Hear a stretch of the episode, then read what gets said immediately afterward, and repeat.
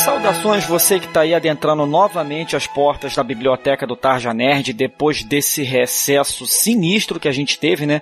Periodicamente o site passa por um teste de Kobayashi Maru, é problema de template, é problema de hospedagem e aí a gente fica essa loucura toda. E para me ajudar aqui nessa visita guiada, novamente está o nosso amigo Daniel, o nosso amigo host. Fala aí, Daniel. Fala, Bruno. Fala, ouvinte do estante. E também para tapar mais um buraco. Aí, tem alguma coisa kármica no site que periodicamente, assim, dá alguma merda muito grande, a gente fica fora do ar. Pô, cara, nem fala, a gente tá quase um mês aqui convivendo com problemas diários. Né? A cada dia surge um novo problema, quando a gente já está consertando o problema anterior surge um novo, oriundo desse concerto mesmo, entendeu? tá uma parada bizarra, mas se Deus quiser, estamos aqui fazendo esse estante aqui para justamente para ter, né, nessa sexta-feira um conteúdo para o site novo, né? Para o site agora tá entrando naquela vibe que vai perdurar aí nos bons tempos. Inclusive, essa semana já tem textos novos aí no site, já tem críticas aí do Missão Impossível, já tem artigos aí sobre o patriotismo nos quadrinhos, notícias. Fiquem aí espertos, ligados aí no Tarja Nerd que estamos voltando a bombar como sempre. Para informar o ouvinte aí também, né, cara, a gente teve algumas mudanças aí de cronograma, teve algumas mudanças aí de programação, né? Tu que é o host, você pode explicar sobre isso melhor do que eu. Sim, a gente tava numa vibe aí de praticamente um dia sim, um dia não podcast, né? Isso se mostrou muito bom para explodir as nossas visitas diárias. Mas por outro lado acabou com a nossa saúde aqui, né? De tanto editar e gravar.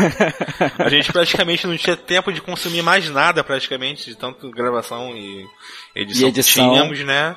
E pra gente tentar voltar aí a nossa, digamos que vida padrão de fudido, de podcaster normal, né, que estava no nível acima disso, né? Mais fudido uhum. ainda. Mais Agora fudido. nós decidimos é, voltar com os nossos casts semanais, né? Mas espera aí, não é o Tarja Cast que é semanal, não. Agora, o que acontece? O Tarja Cast continua sendo quinzenal, porém os minicasts intercalarão as sextas-feiras em que não haverá o Tarja Cast toda sexta-feira vai ter um podcast novo aí no seu feed, no nosso site, né, no seu agregador, para você poder escutar aí o nosso conteúdo fresquinho em suas orelhas, né? Além de também mantermos os TFCs quinzenais às terças-feiras apesar de estarmos diminuindo né, um pouquinho a nossa produção de podcasts, ainda é podcast para dar e vender, né, Com certeza. E agradecer também aí o retorno, né? Agradecer aí o feedback que os ouvintes têm dado pra gente. Realmente, né, essa programação dos minicasts proporcionou pra gente um retorno por parte de você ouvinte e a gente quer agradecer de todo o coração e que foi muito positivo pra gente e contribui cada vez mais pra gente melhorar o nosso trabalho, né? Melhorar o nosso conteúdo, né? Então continua aí com esse feedback que a gente recebe aqui, que a gente lê com o maior prazer e só vai contribuir para melhorar a gente. Uma crítica, uma sugestão, qualquer feedback aí que o, o ouvinte dê pra gente, a gente acolhe com o maior prazer, cara. Exatamente. E se a galera quiser ajudar, né, colaborar além de um feedback, também pode aí se tornar um padrinho do Tarja, né, e ajudar a gente a conseguir manter, né, todo o funcionamento do site Tarja Nerd, a edição de podcast, gravações, né? Uhum. Manutenção de hospedagem, crescimento do site. Você pode vir ajudar a gente aí, sendo um padrinho do Tarja, né? O link tá aí no post, né? www.padrim.com.br barra Tarja Nerd. Tem diversas categorias a partir de três reais que você pode estar colaborando com nós, né? Já mandar lá um abraço para os nossos padrinhos Alexandre Araújo, né, o nosso padrinho nível Alien, e o nosso e o nosso padrinho Adriano Cavalari, o nosso padrinho nível Vingador, né? Um grande beijo gostoso para vocês dois aí. E seja você também um padrinho nosso para ganhar não só, né, as nossas queridíssimas recompensas, mas também ganhar um beijo gostoso nosso por aqui. Nossa, um abraço pro meu pai, pra minha mãe e pra você, né? Igual a Xuxa, né? E hoje a gente, nesse retorno do estante, a gente está fazendo um mega crossover aí, porque a gente trouxe o sofá do Tarja para a biblioteca do Tarja, para a gente poder fazer esse programa, né? Cara, a gente está no mesmo site fazendo um crossover dentro do mesmo site. Olha que coisa bonita, né, cara? Isso aí. Cara, a gente poderia citar isso no último Tarja Cast que gravamos, que foi sobre crossovers que deveriam existir. Aí, tá aí. Inventamos um crossover agora aí. Direitos autorais são, são nossos, tá? Literatura e cinema sempre combinaram muito, né? E é justamente sobre isso que a gente quer falar aqui. Que obras literárias a gente gostaria que fossem adaptadas para as telonas, a gente gostaria de ver no cinema, né? E nada melhor do que conversar sobre esse assunto com um cara que é cinéfilo de corpo e alma, né, Daniel? Praticamente minha, minha vida, minha segunda pele, é o que eu mais gosto de fazer, de estudar, de ver, de assistir. E já posso falar o meu aqui, que eu trouxe aqui? Fica à vontade. Cara, seria um sonho né, ver sendo realizada uma adaptação de uma obra. Eu falo uma obra porque não é um livro só, é um conjunto de três livros, uma trilogia aí escrita pelo incrível, incomparável Bernard Cornwell, né, esse autor que consegue nos brindar com é, uma história com um enredo que traz fatos históricos misturado com, com ficção, com fantasia, né? E é foda, assim, o jeito que ele escreve, tem uma imensidade de livros que você pode vir a conhecê-lo se você não conhece. Porém, a obra que eu estou citando aqui, que eu gostaria de ver adaptada no cinema, que seria As Crônicas de Arthur, by Bernard Cornwell. Porra, Daniel, caraca, mais uma adaptação de Arthur. Arthur tem várias adaptações aí nos cinemas. Temos aí até Lancelot já ganhou, né? Um filme chamado O Primeiro Cavaleiro, né? Que é Com o Richard Gere. Nossa, puta merda. Mas é o seguinte, cara, o grande diferencial, acho que da história do Cornwall é justamente essa forma que ele sabe contar a história, assim. Ele faz todo um levantamento histórico, né? O rei Arthur, uhum. né? Esse mito, né? É comprovado que ele tenha existido, entendeu? Mas se ele tivesse existido, ele teria existido numa época da história em que o Bernard Cornwell se baseou nessa época para construir todo o enredo em volta, né? De toda essa de todos esses mitos que envolvem a história do Arthur. Uhum. Por exemplo, Merlin é um mago, né? Esse mago, a gente imagine um mago como se fosse é, o Gandalf, né? O chapéu pontudo e tudo mais. Mas espera aí, a Inglaterra do ano 400, logo depois da ocupação romana, né? Uhum. Ali nas ilhas da Bretanha, não existia uma figura como essa. Existia os druidas. Né? Isso. Né? Os druidas eram os feiticeiros daquela época. Era, né, o... Que tem um pezinho nos nórdicos, que... né? Os druidas, inclusive. Exatamente, né? A Britânia tem um, tem um pé no, nos nórdicos bem forte, assim, e muito celta também, né? E ele pega toda essa cultura britânica, né, que é uma mistura não só de culturas, como também de povos ali, né? Tem os saxões, tem os britânicos, tem os, os irlandeses, tem tudo mais, e era uma época que vivia em conflito, porque não era um país só, né? Eram vários uhum. reinos que competiam ali para ver quem. Eram vários reinados que não eram unificados, né? Exatamente, né? O Bernard Cornwell conta a história do Arthur dentro dessa realidade, né? Uhum. Uma realidade nua, crua, né? De merda, mas extremamente épica, cara. Uhum. E o mais legal de tudo, porque a gente não vê a história aos olhos do Arthur, a gente vê a história aos olhos de Dervel, né? É, seria praticamente um, um Zé Ninguém que uhum. começa a crescer, né, paralela a toda a história principal que se passa ali na Britânia. Né, ele vai acompanhando o Arthur até, até certa parte da vida, vai acompanhando o Merlin, vai acompanhando outras pessoas. Uhum. E é muito legal ver como ele consegue adaptar todos os personagens, a Vivian, né, a Guinevere, a Morgana, né, o Lancelot dentro dessa realidade, né, cara? E, porra, é muito foda, assim. Cara, ah, Daniel, porra, mais um, mais um filme sobre Arthur. Acabou de ser lançado um filme ano passado de Arthur com aquele Charlie Hunnam, que é uma bosta, né? Que o Arthur é um super-herói e tudo mais. Só falta ter um mecha. Cara, mas não é essa história. Se você parar pra ler, as Crônicas de Arthur, de Bernard Cornwell, vai ser a sua história definitiva do Rei Arthur. Não vai querer saber de outra história. Apesar de ser uma ficção, aquilo passa a ser a verdade para você sobre o Rei Arthur três colocações sobre a sua fala, cara. Uma é a seguinte: existem outras figuras históricas que fica duvidosa se eles existiram realmente ou não. Um exemplo disso, Homero, o suposto poeta da Grécia arcaica que concebeu a Ilíada e a Odisseia, né, que são os dois poemas épicos que praticamente fundaram a cultura grega, né? Uhum. Existe uma questão sobre se Homero realmente existiu ou não, se a figura Homero realmente existiu ou não. Porque é o seguinte, quem trabalha com, com, essa, com essa coisa de exegese, de textos assim, os caras percebem nitidamente que existe uma diferença de estilo. Principalmente se você pegar a Odisseia, né? O que, que é a Odisseia? O retorno de Ulisses à terra dele, né, a, a ilha de Ítaca. E aí ele vai passando por vários lugares ali daquela meiuca do Mediterrâneo e em cada lugar tem um estilo diferente de narrar a história. Então quer dizer, será que houve realmente uma figura homérica ou foram vários poetas que reuniram tudo no, no, na unificação da Grécia, né? Fica uma questão legal. E o rei Arthur é mais uma dessas figuras que padece dessa curiosidade, né? Acho que uma da, das coisas que, que torna a figura do, do rei Arthur interessante é justamente a dúvida, né? De, de toda a lenda envolvendo ele já tentaram comprovar, né? Já tentaram achar provas empíricas, históricos, isso. né? Que, por exemplo, uma época em que muitas pessoas davam nome aos seus filhos de Arthur. Geralmente isso é acompanhado quando tem um é, uma personagem com esse nome muito importante naquela época. Uhum. Aquelas canções de bardos, desenhos, né? De fa famílias reais em tapete, tapeçaria e tudo mais assim.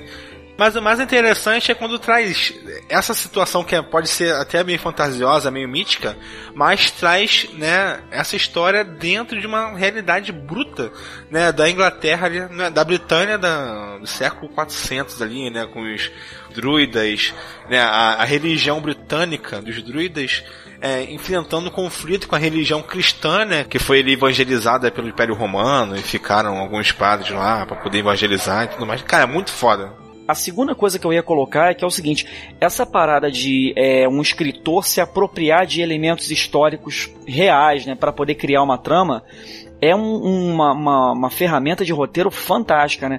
Eu acho que você gostando do Bernard Cronel, eu acho que você vai gostar muito também do Alexandre Dumas, que foi o autor do Conde de Monte Cristo, o autor do, dos Três Mosquiteiros, que assim, é, ele ambienta na França, na, na, na França da época. A, a, história do Conde de Monte Cristo se desenrola toda na, na, na retomada napoleônica. Então é uma coisa assim muito boa, muito legal de encontrar nesses romances históricos assim, né? Não, e o Bernard Cornwell com relação a isso, ele é craque nisso, porque todos os, praticamente, os livros dele são baseados em fatos históricos rolando uhum. por dentro ali, entendeu? Tem é, O Último Reino, que já tem 10 livros aí dos saxões né, lutando por suas terras lá na Inglaterra. As histórias de Sharp, que também acompanha também um pouquinho das guerras napoleônicas e tudo mais.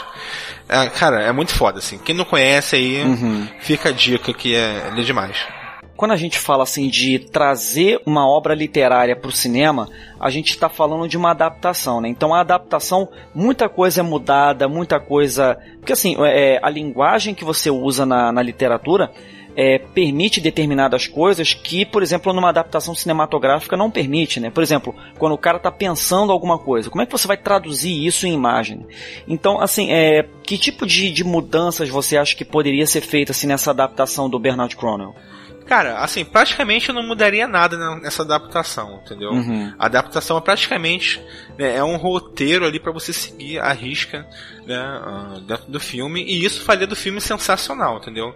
A maior dificuldade seria a representação de época ali, né? Que nem Inglaterra, né? Era a Britânia, né, bem primitiva, com paliçadas, né? Um, é, era um reino ermo ainda, que vive a decadência do império que era o maior império do mundo, né? Uhum. Que governava e a decadência desse império, entendeu? E é muito engraçado porque é o seguinte, né? Lá nessa Britânia existiam várias construções de pedras, de rochas, né? Que os romanos fizeram. Porém, quando os romanos foram embora, né? Só restaram a, a galera que era de lá realmente, os britânicos. Né? Cara, eles não sabiam fazer essas coisas de rocha, só sabiam fazer construções de madeira. Uhum. Aí ficava cidades romanas, né? Totalmente abandonadas, decadentes, Uhum. que mostram bem um abandono, assim. Cara, e seria uma coisa muito legal de explorar isso, sabe? Ah, um, esses ambientes, assim, totalmente ermos, decadentes, porém com uma, uma, história muito viva assim do, do povo ali com suas crenças e tudo mais, né, com Merlin querendo reviver a religião druida, né, uhum. tudo mais. É meio que você revisitar as ruínas de Atlântida, né? Você passa pelas ruínas assim, você imagina, cara, o que, que poderia ter acontecido aqui, né, há uns séculos atrás, né? Uma ideia interessante, né? E a dificuldade maior seria porque a, a, história se passa através do Dervel, né? Que não é um personagem tão conhecido assim a nível popular, né? Uhum. A gente conhece o Arthur, conhece a Morgana, conhece o Merlin, né? Que seriam personagens que a gente tipo assim, um filme sobre Arthur, a gente quer ver sobre ele, assim. Mas na verdade a gente vê esses personagens através das histórias de Derville, entendeu? Ou seja, no filme o Derville seria o personagem principal se a adaptação ocorresse de forma bem linear ao livro. Uhum. Aí seria uma parada que teria que rolar uma adaptação. Ou pelo menos teria que rolar uma decisão de como adaptaria isso. Uhum. Se vamos realmente seguir com o Dervel, ou se vamos anular um pouco assim a história do Dervel, colocar ele como o narrador da história, cada um sendo o protagonista de sua história paralela. Né? Eu acho que nessas horas acho que o Senhor dos Anéis poderia ser uma referência, né? Porque primeiro o Senhor dos Anéis, sobretudo, passou por essa dificuldade, né? De assim, é, a gente quer mostrar o Bilbo Baggins como a lenda que ele é, mas porra, peraí, não houve o filme do Hobbit antes, então a gente vai ter que dar umas pinceladas assim, né? Aí menciona, né, o, o Bilbo, ah, eu tô terminando de escrever o meu livro, aí mostra lá ele assim. Eu acho que poderia ser alguma coisa nesse sentido, hum, não sei o que, que você acha. Cara, eu não sei porque o que faz desse livro ser realmente inesquecível é a jornada do Dervel, entendeu? Uhum. Ele que é o protagonista, ele tem a jornada do herói, ele tem a decadência, tem toda a jornada do herói certinho pra ele, entendeu? Certo. E é muito foda isso porque você vive os momentos que ele vive, você por exemplo, o, quando Cornwell, com suas palavras, descreve a sensação que o Dervel né, teve ao matar seu primeiro inimigo, né, uhum. como as pernas dele tremia, né, como a boca dele secou, né, a expectativa ante, ante a primeira batalha de vida e, e morte, né, cara, isso é uma coisa única nesse livro e que só acontece porque tá o Dervel ali. Uhum. Ele é o grande catalisador da história, né? Exatamente. Uhum. Agora, a pergunta que não quer calar, cara elenco, direção e trilha sonora. Porra, cara. eu nem pensei ainda. Mas vamos lá, vamos lá. A gente decide gravar 10 minutos antes de começar a gravar. Aí é foda, né? vamos lá, direção, vamos lá. É uma obra que é né, uma obra épica, né, que tem elementos fantasiosos, porém, não é uma fantasia que parte para a loucura como né, o Guillermo Del Toro gostaria de fazer. Uhum. Eu, eu, pensei nele no primeiro nome, mas não seria ele. Eu acho que o Peter Jackson também seria muito óbvio. É, seria meio que um revival de Senhor dos Anéis, né? É. Deixa eu pensar que eu quero que esse, eu quero que esse filme seja bom. Cara, eu vou te falar que sabe uma pessoa que eu gostaria que fizesse? Hum. Zack Snyder, cara, por incrível que pareça. Caraca, justifique a sua afirmação, Daniel. Vamos lá que eu tô curioso. Cara, porque é uma imagem, assim, cenas épicas numa terra decadente, sabe? Com batalhas fodas, de repente com bastante câmera lentas e sensações ah, sim. É, únicas né, dos seus personagens vivendo aquela, aquela batalha. Eu acho que o Zack Snyder, baseado, muito baseado nos 300 que ele fez, né? Que ele dirigiu, seria muito bom, uma boa pedida. Assim, uhum. Só que ele tinha que largar essa vibe aí de, porra, de zoom, zoom no voo, né? Essa porra aí que. Já virou, é, já virou uma linguagem clichê dele. Superman, é. Né? É, pois é. Assim, é, cinematograficamente, né, nível de fotografia, eu acho que o Zack Snyder é um, é um bom cara, né? Mas a nível de enredo, de roteiro, eu acho que. Não, não, o roteiro não vai ser dele. O roteiro vai ser de outra pessoa, entendeu? Vai pegar para dirigir com um controle bem rígido ali da produção, né? Dando liberdade, mas porém, né? Não deixando criar muitas asas. E o Dervel, quem poderia encarnar ele? Ele é novo, velho? Dervel, ele começa com 15 anos e vai até a velhice, né, cara, com ele. Os três livros aí. Ele mais coroa, ele seria a cara do Brad Pitt, assim. Brad Pitt como é hoje, assim, mais coroa, com barbão. Ah, maneiro, né? Aquelas feições assim. nórdicas, assim, né? Olho claro, cabelo mais claro, né? Realmente. Isso, que ele é bem assim, ele é louro, entendeu? Ele é de olho azul. Ele parece, assim, a imagem dele parece muito com a do Ablon, né? Ah, pode do, crer. A Batalha do Apocalipse. Lembra muito Ablon. Mas, isso, eu acho que para fazer ele mais jovem, de repente o Charlie Hunnam, né? O cara que fez. Inclusive esse Arthur aí no filme, que o Arthur é super-herói aí com espada uhum. do poder. Né? e tudo Meio mais. He-Man, né? Cara, o Merlin seria o Jeremy Irons, né? Sotaque inglês forte, né? Ele quando quer, ele faz filme bom, assim, ele consegue fazer bons papéis aí. Né? E, sei lá, o para ser o Arthur é uma figura principal, porém ele é meio que intocável, sabe? Ele é meio que idealizado. Aham. O Arthur já é um cara mais vivido de guerra, porém é um cara austero. Uhum. Jim Caviezel? Jim Caviezel não tem muita cara de inglês, né, cara? Ah, sim, sim. Ele tinha que ser um cara. Ele tem uma cara meio de argelino. É, ele tem uma cara meio, meio de estrangeiro mesmo. Né? Sabe uma pessoa que teria a cara do Arthur? Ah. O Jamie Lannister do Game of Thrones. Dos que eu pensei, ele que mais fica parecido ali com a imagem do Arthur. Uhum. Então tá montado aí elenco, direção, trilha sonora. Hans Zimmer. É, tem que ser Hans Zimmer.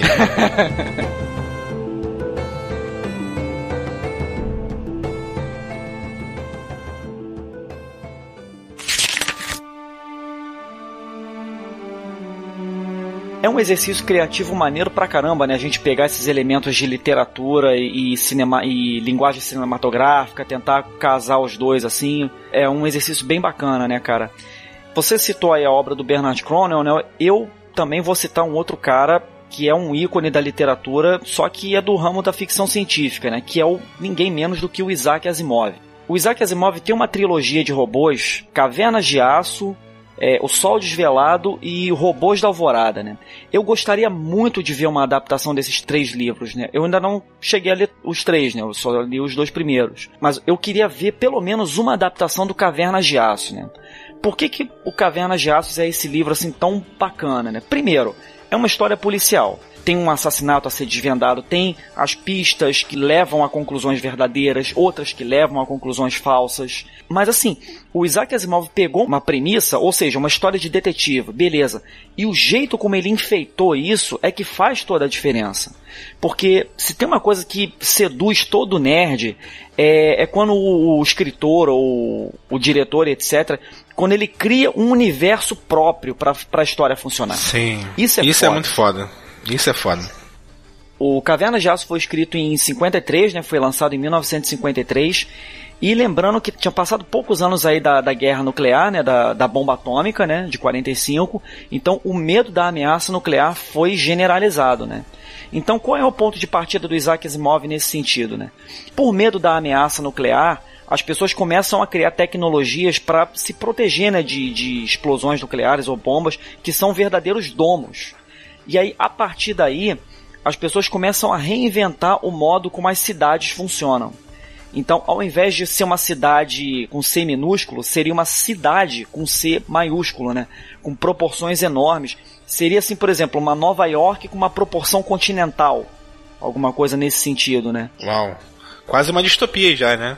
No caso do, do Isaac Asimov, uma utopia, né? Porque o, o Isaac Asimov é um entusiasta da tecnologia, né? Ah, mas utopia nunca deixa de ser uma distopia também. Né? Mas aí qual é a ideia, né? É, a ideia é de que a vida humana se tornou tão centralizada, tão fortificada nessas cidades, né? Que, assim, é, revolucionou o sistema de abastecimento, de transporte, de trabalho. Então, por exemplo, é, as pessoas começaram, por conta desses domos e por conta do medo nuclear, a se a habitar as profundezas, né, o subsolo. Daí o nome cavernas de aço, né, porque a, as cidades, né, com C maiúsculo, passam a ser no fundo da terra, né. E aí ficam aqueles prédios de aço e concreto, né, no formato assim meio que de dedos, aquele formato assim meio de estalagmites, né. Mas aí qual é a ideia dele? Por conta da criação da cidade, né, que revolucionou o modo como os seres humanos viviam, possibilitou que os seres humanos colonizassem outros planetas. E aí essas colônias desenvolveram modos de vida tão particulares que quando um colonizador encontra um habitante da Terra natural, eles dois se sentem meio que assim, com modos de vida completamente diferentes, é como se fosse um encontro com um alienígena. Então, os terrenos passaram a chamar essas colônias de siderais. E aí é exatamente esse o problema. Né? Um sideral é assassinado dentro de uma cidade. E isso pode. Rapidinho, sideral é quem vive em outras colônias? Isso. Em outros planetas? É. São os que colonizaram outros planetas, mas desenvolveram um modo de vida tão diferente. Diferente, que parece que é alienígena. Exatamente. E eles se acham superiores a todos os outros. Então, quer dizer, tem uma, uma, toda uma narrativa né, com relação aos conflitos né, entre, entre esses dois modos de vida, né? E aí um sideral é descoberto assassina, é assassinado né, dentro de uma cidade, o que pode causar uma crise diplomática sem precedentes. Então, esse é o primeiro enfeite que o Isaac Asimov coloca na história de detetive deles, né? Ou seja, modo de vida completamente diferente, com uma ameaça diferente, né? uma, uma ameaça muito grande, né? E o segundo elemento que o Asimov coloca, né? Sendo uma história do Asimov, é uma história de robôs. Isso que eu ia perguntar, cara. Até agora não falou de robô nenhum. Eu falei, pô, não tem robô nessa história do Asimov? Como, como assim? É exatamente essa questão, né? Um detetive, né, o Elijah Bailey, é designado para investigar a morte desse cara, desse sideral, e ele vai ter que agir em conjunto com um parceiro, né, que é um parceiro robô. Então, quer dizer, ao mesmo tempo que o Elijah Bailey tem que solucionar o caso e evitar uma crise diplomática galáctica, ele também tem que competir com a máquina para não perder o próprio emprego. Então, cara, é, é uma trama assim que ela tem o, o, horizonte dela lá, que é a história policial. Mas ela tem subtramas que enfeitam, que enriquecem a narrativa. Isso é muito foda. Isso só um gênio consegue fazer. Não, cara, isso que você falou é muito foda porque não só traz o elemento distópico para essa história, né? Que a gente tava uhum. né, falando que a gente adora tanto distopias e tudo mais aí no mundo criado. Tá aí o elemento distópico, né? De você ter que ser melhor até que o próprio robô para você não perder seu, seu emprego e tudo mais. Não deixe de ser um, um mundo em que né, tem algo fodido aí com seres humanos. Uma situação que é altamente linkável com a nossa realidade de hoje, né? Com certeza. Quantos empregos deixa, deixaram de existir devido à automatização, né, a robotização entre aspas, né, de alguns automação isso da, da das funções, né? Quantos quantos datilógrafos perderam o emprego por causa do computador, né? Quantas pessoas aí perderam seus empregos de caixa de garagem, de estacionamento de shopping, né? É. Pelas maquininhas automatizadas, né? Que você vai lá e eles mesmo já te dão o seu troco, né? Isso aí é um emprego a menos, né? Exatamente. E tá tendo uma, uma, uma crise de, de mão de obra, né? Porque é o seguinte, é, tá tão automatizado a coisa que a mão de obra tá deixando de ser importante. E aí cria um outro problema para as empresas, né? Se o cara está desempregado, como é que ele vai consumir o meu produto? Então, quer dizer, a mão de obra passa a ser descartável, mas o mercado consumidor não. E aí, cara, é a pobreza generalizada, né? E aí é, a gente entra na distopia bem real, né? Como a gente está vendo aí agora, né? Não, isso que eu acho super foda, assim, das distopias, porque por mais que você crie um mundo ultra diferente, né, do, da nossa realidade, um futuro aí sinistro, com a uhum. sociedade super avançada, tecnologia full plate, né, tudo mais, a humanidade colonizando outros planetas, mas, né, o, o drama, o elemento ali que vai causar o desconforto é altamente atual, entendeu? Com é certeza. o que a gente vive hoje, né? Uhum. Que é justamente isso, né? De você lutar, né? Por seu espaço dentro da sociedade ali, nesse caso aí, seu espaço em ser, digamos que, até um próprio ser humano, né? Porque ali se você perde seu emprego, você vive, Exato. né? Você não vive, né? Você apenas sobrevive nesse mundo aí, né? Isso é que, que torna essa história tão interessante, né? Não só essa, mas também o Sol Desvelado, né? Que é a, a história seguinte, né? É, mas eu queria ver pelo menos uma adaptação do Cavernas de Aço. Cara, o foda é que adaptações que colocam um robô no meio, cara, no cinema não, não é um histórico muito legal, né, cara? Mas assim, o, o robô, né, no caso, que é o Daniel Olival, ele é muito humanizado. Ele tem tecido sintético, ele poderia ser um ator, um ator normal. Ele poderia ser um cara normal, não precisava ter aquele formato mecânico, robótico, não. A ideia era de que criar um robô para investigar o caso é, exatamente idêntico aos seres humanos para ninguém sentir estranhamento. Entendi, mas o foda é que as questões né, que são ultra filosóficas, né? Apesar de ter um, um, um mistério a ser resolvido ali, né? Uhum. Mas tu vê que a questão que move o, o, a história é uma questão basicamente filosófica ali, né? É, da pessoa. Sociológica, né? né?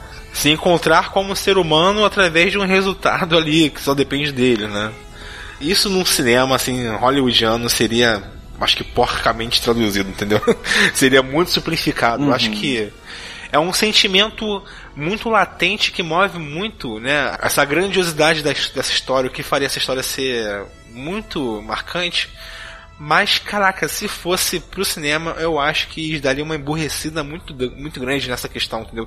Ia fazer um filme de ação, né? Até Também de investigação. Acho mas ficaria nisso, tipo eu robô, assim, entendeu? Uma isso, coisa bem... isso. Ficaria mais ou menos nesse nível.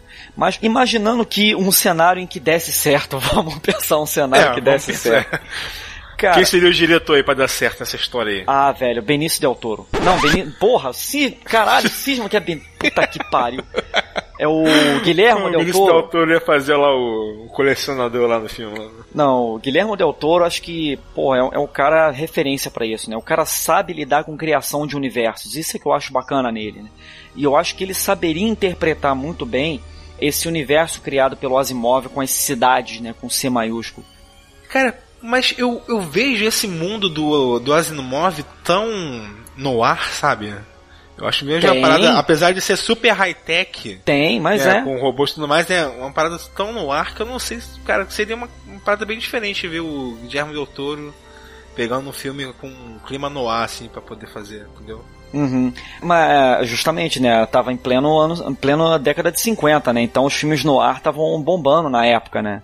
Mas assim, eu acho que seria uma, uma ideia legal, né, dele. Eu sugeri o Guilherme Del Toro porque ele sabe essa coisa de adaptar universos, né? Ele sabe essa coisa de assimilar universos e trazer para tela, né? Eu acho que esse é o ponto dele. Mas essa atmosfera no ar realmente que existe, né, porque é uma investigação, Aí, que outro nome então você sugeriria? A gente quer sempre botar o Guilherme Del Toro, né? Eu acho que Na Forma d'Água não é um filme no ar longe disso, né? Mas passa esse, esse tom meio desolado, né? Desolador. Uhum. Eu acho que também no o tom, né? O universo desolado, acho que também no Labirinto do Fauno também é passado, assim, né? Isso, seria bom isso. passar, pra passar um clima assim.